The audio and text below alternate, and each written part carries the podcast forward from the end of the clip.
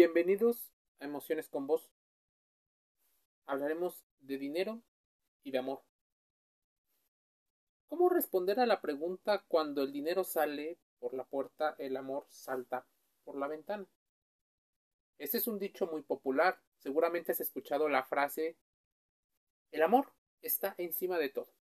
Pero, incluso arriba del dinero, ¿cuántos 14 de febrero día de San Valentín, has visto. No has perdido la oportunidad de compartir algunas de las reflexiones sobre las relaciones de pareja. Si tienes una o has querido tener una, estaremos hablando de cómo el dinero tiene una gran influencia en la toma de decisiones que hacemos. Todos conocemos historias de terror de parejas que terminan o viven verdaderos infiernos por culpa del dinero o de su falta de. Situaciones que cuando estaban separados no sufrían, pero al vivir juntos o en una relación empiezan. Seguramente sabes de qué malos hábitos estoy hablando. Y si no, déjame decirte uno. Cuando gastas más de lo que ganas. Claramente podríamos ver una situación en la cual la mala gestión del presente puede desencadenar algunos problemas en el futuro. Como difícilmente somos tan racionales y podemos evaluar el estado financiero de las personas en su pasado, lo que nos queda es evaluar y tener hábitos financieros en el presente. Vivir en pareja no es fácil. Empatar deseos, aspiraciones, gustos, proyectos e incluso los intereses individuales es una tarea que se va construyendo cada día. El amor puede ser lo que impulsa el proyecto, sí, pero el dinero influye mucho en cómo se convierte en realidad. Cada persona tiene distintas maneras de organizarse. Existen casos en los que se van alternando los gastos de manera que un mes lo paga uno y otro mes paga algún otro. Existen para muchos economistas los ingresos activos y los ingresos pasivos, existen las deudas y como este no es un podcast de economía, sino uno relacionado con las emociones para que busquemos las reflexiones, déjame decirte, la emoción que puede generar el no tener el control de las decisiones a partir del dinero genera una frustración, pero también ansiedad en muchas ocasiones. También podríamos hablar de casos donde la falta de dinero ha causado la depresión. Es justo decir que existen muchas personas que han trabajado sobre las finanzas personales. Hace unas semanas podríamos estar hablando de ingresos y gastos. Tenemos un presupuesto y vamos gastando de acuerdo a lo planeado. Pero ¿cuántas veces hemos procrastinado? Hemos dejado para otro momento este tipo de situaciones. En familia decimos que los gastos más importantes podrían ser unos y no los otros. Pero tú sabes que entra esa sensación de deseo en tu cabeza. Empieza tu mente a pensar en esos gustitos. Por ejemplo, la comida. Tal vez algún artículo como el calzado o las vacaciones que pueden influir en que cambien estas planificaciones. La comunicación es clave en este éxito para que el amor ni el dinero salgan por ningún lado y de preferencia se queden trabajando a nuestro favor. Es importante hacer presupuestos en pareja, llegando a puntos de acuerdo. ¿Cuántas veces has llegado a pensar que los presupuestos son aburridos? Seguramente más de una vez. Pero probablemente es porque no tienes el hábito de hacerlos. De nada les sirve que uno de los dos esté al orden con sus cuentas mientras el otro sea un desastre. y viva del crédito, por ejemplo. A la larga, esto seguro afectará a la relación. Revisen cuáles son las prioridades. Existe una gran posibilidad de que los hijos sean una de esas prioridades. Pero no solo estemos hablando de dinero, de el ingreso o de la proveeduría, sino qué haces con ese dinero para también tener tiempo y dedicárselo a tus familiares. Pero no está regalando dinero, no hablo de eso, sino tener diferentes fuentes de ingreso, puede ser una opción. Esas fuentes de ingreso te permitan tener más tiempo para disfrutar del dinero que ganas con esas personas a las que dices querer. Si uno de los dos por alguna razón no trabaja, establezca una cantidad de libre disposición para él o para ella. Esta cantidad no deberá tener restricción en cuanto al destino.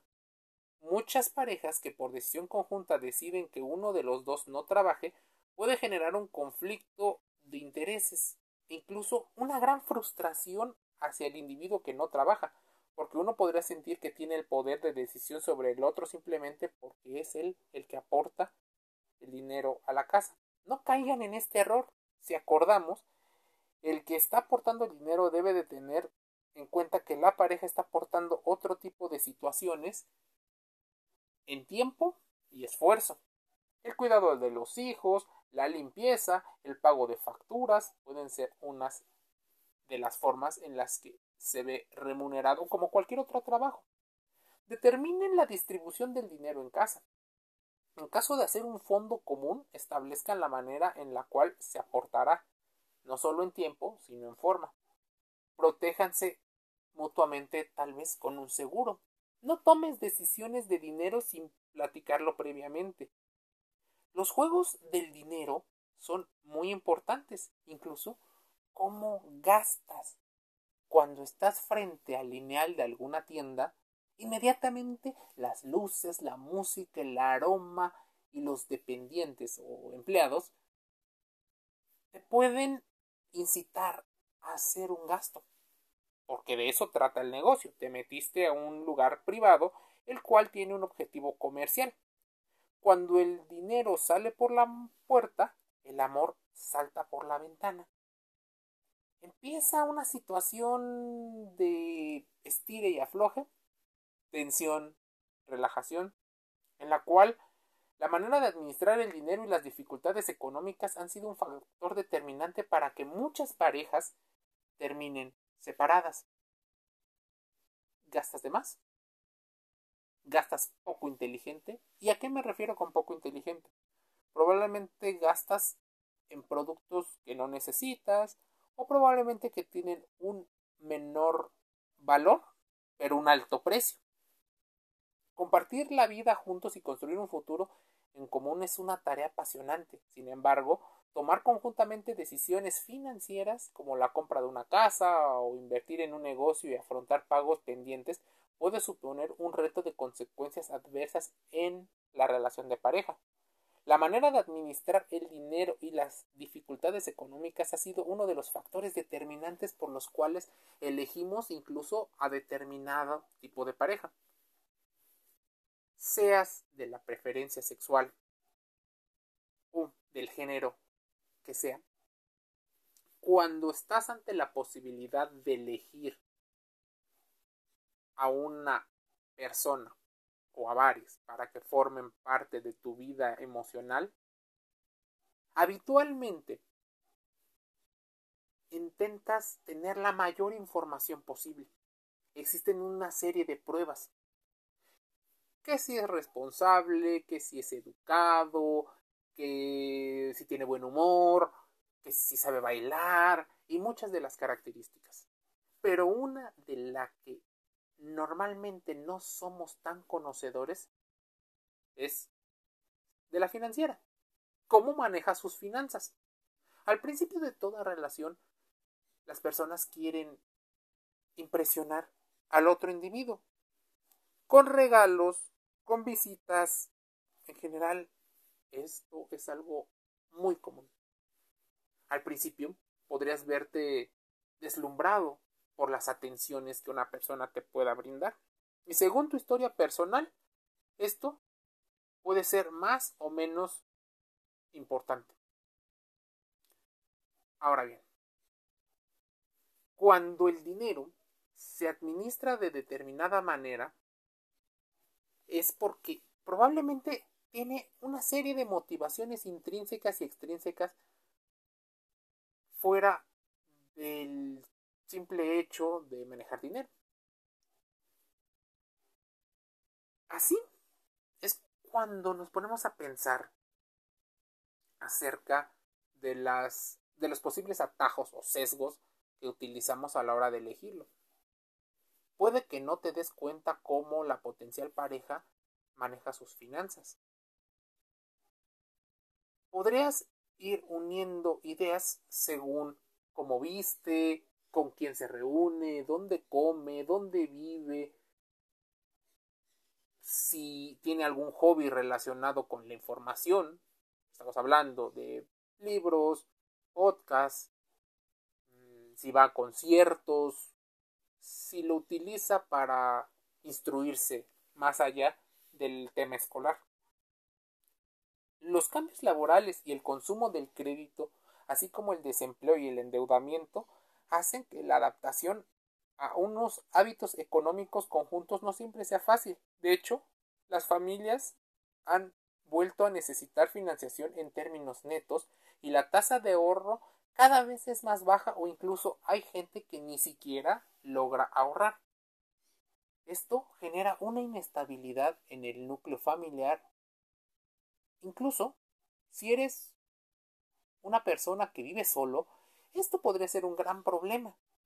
Si se compara con datos de otros países, podríamos estar bien o mal según tu percepción.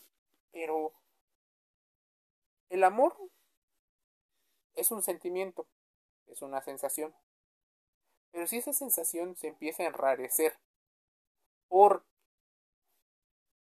las necesidades básicas no se cumplen, empieza a haber muchos problemas. ¿Cuáles son las necesidades básicas? Comer, dormir, tener el tema de, de la higiene. Estamos hablando de aspectos que no pueden ser sustituidos. ¿Qué pasa si empiezas a comer menos? ¿Qué pasa si ya no comes? ¿Qué pasa si no tienes un lugar donde vivir? Esto genera grandes problemas en las relaciones. Porque no solo se trata de emociones positivas y negativas. Empieza una situación en la cual hay disgusto, hay tristeza, puede haber enojo, puede haber sorpresa, enfado. ¿Qué otras emociones puedes distinguir?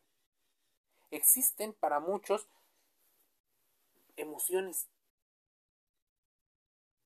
Puede haber una admiración incluso a las personas que lo administran bien. Puede haber una situación de aburrimiento ante temas que probablemente desconoces. Puede haber nostalgia ¿Cuántas personas han tenido y no tienen? Puedes tener miedo ante la incertidumbre. Puedes tener horror ante un futuro el cual no estás construyendo tú. Puede haber un interés. Puede haber éxtasis de haber ganado dinero que no esperabas tener puede haber una sensación de vergüenza al obtenerlo. Puede haber muchas emociones que rodean al dinero. ¿Y qué es el dinero? Te preguntarás, ¿y por qué influye tanto en las emociones? Bueno, el dinero es el medio por el cual intercambiamos valor entre una actividad o producto y otra. El dinero se basa en la confianza de las personas en un sistema. ¿Qué pasa si el sistema familiar no es confiable? Muchas de las emociones pueden aparecer. Emociones consideradas negativas. Es importante para muchas personas sentirse enamorada, enamorado de una persona que también les brinde estabilidad, no solo en el tema emocional, sino en el tema de las finanzas.